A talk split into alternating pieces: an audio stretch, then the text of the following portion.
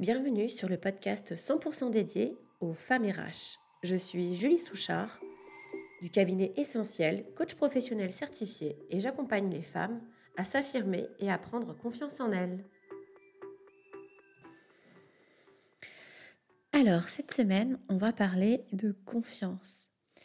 Je vais notamment essayer de répondre à la question est-il possible de faire correctement son job de RH sans la confiance et le soutien de la direction Et réciproquement d'ailleurs. Hein.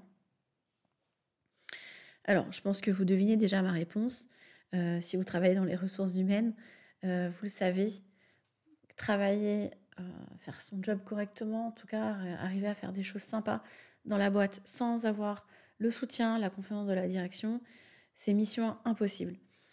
Voilà, alors la confiance, c'est vraiment un sujet que je trouve super intéressant. Sans confiance, on ne peut rien faire. Euh, la confiance est vraiment le premier levier de performance d'une entreprise. Et d'ailleurs, ça doit être aussi le premier objectif de tout manager. Hein. S'il veut obtenir une performance, à un moment donné, il doit créer un lien de confiance avec son équipe. S'il n'y a pas de lien de confiance, rien ne pourra fonctionner. Le manager va avoir beaucoup de mal à déléguer. Euh, les collaborateurs vont pas forcément vouloir faire euh, ce que le, manager veut parce qu'il n'y aura pas d'influence. Hein, voilà. Euh, les, les, collaborateurs sont pas motivés, pas engagés, etc. Donc voilà. Donc la confiance, c'est la base. Donc c'est pareil pour les ressources humaines, c'est pareil pour les RH. Si vous n'avez pas la confiance de votre direction, bah, c'est voué à l'échec. C'est-à-dire que si vous voulez mettre en place un projet au sein de l'entreprise, euh, donc un changement, parce que c'est souvent du changement, euh, si vous n'avez pas le soutien, la confiance de la direction, bah, ça va être très très compliqué. Et euh, déjà, c'est compliqué hein, de base pour un collaborateur s'il n'y a pas de relation de confiance avec son manager. Ça va être d'autant plus le cas au niveau des RH. Alors, est-ce que ça veut dire qu'il faut baisser les bras euh, qui a rien à faire, bon ben voilà, tant pis. Hein, euh, et puis du coup, bah, je m'en fous. Je, m'en, ouais, je m'en fous. C'est pas ce que je voulais dire, mais euh, ah, oui, ça peut être ça aussi, mais enfin, c'est pas trop bon. J'avoue, c'est pas trop ma façon de penser, mais oui, ça pourrait être. Je fais avec, je reste dans l'entreprise. Bon, oui, c'est une option. Faut arriver à rester motivé, à être bien dans, dans, ses baskets entre guillemets, à sentir bien. Euh, sur le long terme, je pense pas que ce soit très bon. Après, ça, c'est mon avis. Euh, et puis après, oui, l'autre option, ça serait peut-être de, quitter l'entreprise et euh, d'aller chercher une autre entreprise avec, avec laquelle vous pourriez obtenir ce lien de confiance. Eh bien, moi, je vais vous présenter une troisième option. En tout cas, on peut essayer de créer cette relation de confiance. Alors, c'est vrai que normalement, ça serait plutôt au manager, donc là, à la direction, de créer ce lien de confiance. Mais bon, à un moment donné, je pense qu'il faut aussi essayer, même en tant que entre guillemets collaborateur, on peut aussi peut-être essayer de créer cette relation de confiance. Donc ça, ça peut valoir pour tous les collaborateurs hein, euh, qui n'ont pas euh, cette relation de confiance avec leur manager. Alors comment on crée une relation de confiance? Et si vous êtes manager, je vous invite à bien ouvrir les oreilles. Euh, parce que pour moi, c'est vraiment comment aussi manager finalement, comment arriver à bien manager son équipe et ça passe par là. Eh bien, en passant du temps individuel. Donc là, pour le coup, euh, si vous êtes DRH euh, par exemple, bah, je vous invite à, demander à votre direction, donc votre, votre manager, hein, je ne sais pas, le PDG, le directeur général, j'en sais rien, euh, de caler avec cette personne des points hebdo individuels. Alors je sais que c'est très compliqué à entendre à ce niveau euh, de responsabilité, parce qu'on a le sentiment que oui, on est autonome. Alors ces points hebdo, c'est pas des points, euh, c'est pas des réunions de travail. Hein. Je, le précise, c'est important et ça vaut pour tout. Hein, d'ailleurs, hein niveau de management et, tout collaborateur. C'est, ce sont pas ce que l'outil que je vous, je vous propose, c'est pas du tout euh, des réunions de travail. Ce sont des points hebdo dans lesquels, en tant que collaborateur, vous allez parler avec votre, votre manager. Parler de tout ce que vous avez envie euh, d'évoquer. ça peut être du travail, mais ça peut être euh, plein d'autres choses. Ça peut paraître étrange, mais c'est la seule façon, il n'y en a pas d'autre, de créer une relation de confiance entre manager et collaborateur. à partir de là, faites ce que vous voulez. Mais si vous voulez que ça fonctionne, vous n'avez pas le choix. Alors, donc là, alors je vous invite, si vous voulez vraiment plus de renseignements sur ces points euh, individuels, parce qu'il y a vraiment des choses importantes euh, dans la mise en place de ces points, notamment le fait qu'ils soient programmés pour toute l'année. C'est des points qui doivent être incontournables.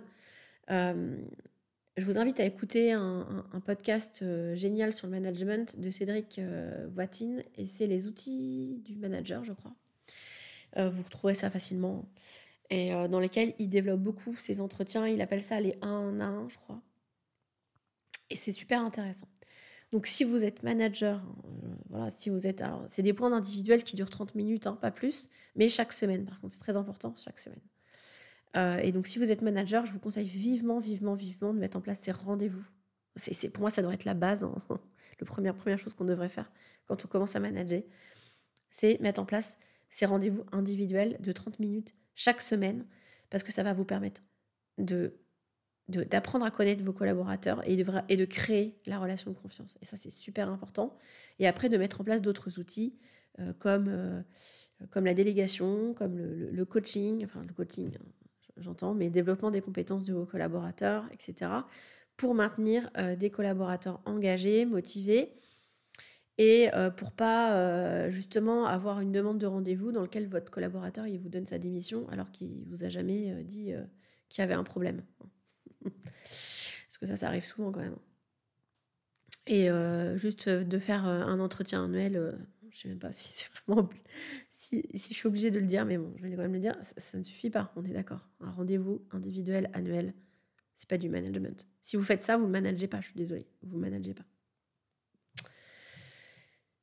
Alors, un point important quand même sur ces points individuels, euh, parce que c'est un petit peu la base, il faut que la priorité soit donnée aux collaborateurs.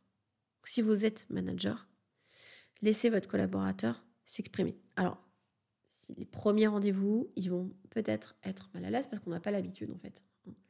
Donc aidez-les, hein, euh, questions ouvertes, hein. très très larges, comment ça va? Est-ce qu'il y a des points que tu veux évoquer avec moi? Très, très, très large.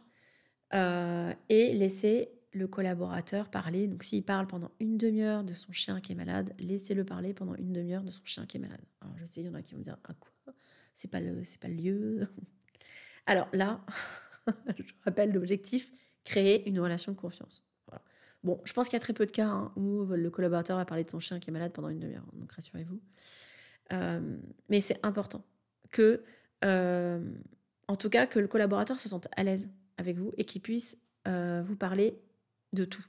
Donc, de ce qui fonctionne, de ce qui fonctionne pas, euh, de comment, comment il va, de quoi il a besoin, etc. Parce que sinon, je suis désolée de vous le dire, il va pas le faire. Hein.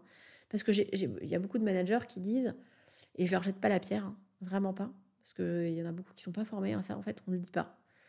et il faut manager, ça s'apprend, c'est pas, pas inné il y a beaucoup de, j'entends beaucoup de, managers qui disent ouais, moi, euh, mon bureau il est toujours ouvert. Euh, s'il y a un problème, ils peuvent venir me voir. Je suis toujours disponible et qui le disent à leur, équipe, à leurs équipes. Sauf que dans la réalité, je suis désolée, même si votre manager il a toujours son bureau ouvert et que vous pouvez l'aller voir, eh bien c'est comme ça, c'est humain. Vous n'allez pas le faire. Et quand vous allez le faire, ça sera déjà, euh, à mon avis, le problème il sera déjà bien avancé. Donc quand on, est manager, euh, c'est vrai que ça peut, on peut se dire ouais ça va me prendre trop de temps, j'ai trop de personnes dans mon équipe, j'ai pas le temps, j'ai autre chose à faire. Sauf qu'en fait euh, c'est de l'investissement parce que c'est du temps que vous n'allez pas euh, utiliser à gérer des, des, des, problèmes en fait, des problèmes RH, à faire de la gestion RH, avoir des collaborateurs qui partent et après à les remplacer, à recruter. Et puis surtout, ça va jouer sur la performance, sur les objectifs hein, de votre équipe, tout simplement, hein, soyons clairs. Donc, euh, donc non, sérieusement, c'est, et c'est votre premier rôle quand on est manager. On est manager d'abord. Donc euh, pour moi, euh, bah, le temps qu'on passe au management, sauf que là, en fait, ce temps-là, il est ritualisé. Et, et c'est ça, en fait. Et, et c'est, c'est pas, franchement, aujourd'hui, votre temps de management, le temps que vous passez avec vos collaborateurs, il est dilué en fait dans plein de temps, donc vous vous rendez pas forcément compte. Mais vous passez beaucoup de temps. Et d'ailleurs, vous vous interrompez mutuellement. Euh, c'est-à-dire qu'il bah, y a un collaborateur qui va venir vous voir, pour vous, qui va venir dans votre bureau, mais euh, en général pour vous demander quelque chose de très euh, technique, lié au travail, une validation, etc. Alors là, si vous mettez ces points toutes les, semaines, toujours au même moment, c'est important ça aussi, bah, les collaborateurs vont attendre le point hebdo pour évoquer tous les problèmes, les problèmes, pas forcément que les problèmes d'ailleurs, tous les sujets en tout cas qu'ils veulent aborder avec vous. Et juste un dernier truc, les réunions de service, bah, ça permet pas de créer de relations de confiance. Hein. Je préfère le préciser. Encore une fois, je vais me répéter, il faut passer du temps individuel ensemble. Et en effet, les réunions de service, ça permet pas de créer cette relation de confiance. Alors attention, je vous dis, je, ne suis pas en train de vous dire de supprimer vos réunions de service parce qu'elles ont une utilité, mais qui est autre. Voilà, ça va permettre euh, de faire circuler l'information dans l'équipe, euh, peut-être euh, mettre de la cohésion, etc. Voilà. Mais, mais en tout cas, c'est pas là que vous allez manager et c'est pas là que vous allez créer votre relation de confiance. Voilà. Donc, tout n'est pas perdu. Après, il y a un cas qui est un peu embêtant. C'est quand on est, on travaille au sein du service RH et euh, que notre, euh, notre bah, par exemple le DRH, voilà, vous êtes rattaché au DRH et le DRH n'a pas, enfin, quand je dis le, c'est le, la DRH, hein, euh, bah, n'a pas la confiance et le soutien de la direction. Bah là, c'est chaud quand même. je suis désolée. Là, pour le coup, vous n'allez pas pouvoir faire grand-chose. Alors non, vous n'allez pas demander des entretiens hebdo avec la direction. ça va pas le faire. Mais là, du coup, vous êtes un peu bloqué. Alors voilà, vous pouvez toujours déjà le faire, le proposer en tout cas avec, à votre manager direct. Mais c'est vrai que là, pour le coup, euh, ça peut avoir vraiment un impact aussi sur votre... Euh, sur euh, l'intérêt de votre poste, votre travail, parce que si vous vous proposez des choses et que vous les proposez à votre DRH, mais que lui, à chaque fois, se fait retoquer, bah, au bout d'un moment, ça va être un petit peu saoulant. Donc là, pour le coup, c'est vrai que bah, l'option partir va peut-être se poser. Hein. et c'est pas grave, hein. c'est pas dramatique. Et, mais bon, des fois, il faut savoir prendre, des décisions pour pas rester dans, dans une situation comme ça euh, négative, quoi. Voilà. Bon, euh, j'ai terminé pour le podcast de cette semaine. Euh, n'hésitez pas à aller sur ma chaîne YouTube. donc, je publie aussi des vidéos chaque semaine. Et d'ailleurs, cette semaine, la vidéo porte sur la conciliation vie privée, vie professionnelle. Pour vous, RH1, pas pour euh, votre société, pas pour votre boîte. pour vous. Voilà comment arriver à concilier son job de RH et sa vie privée, sa vie familiale. Je pense que ça va vous parler. Allez, je vous dis à la semaine prochaine et je vous souhaite une très belle semaine.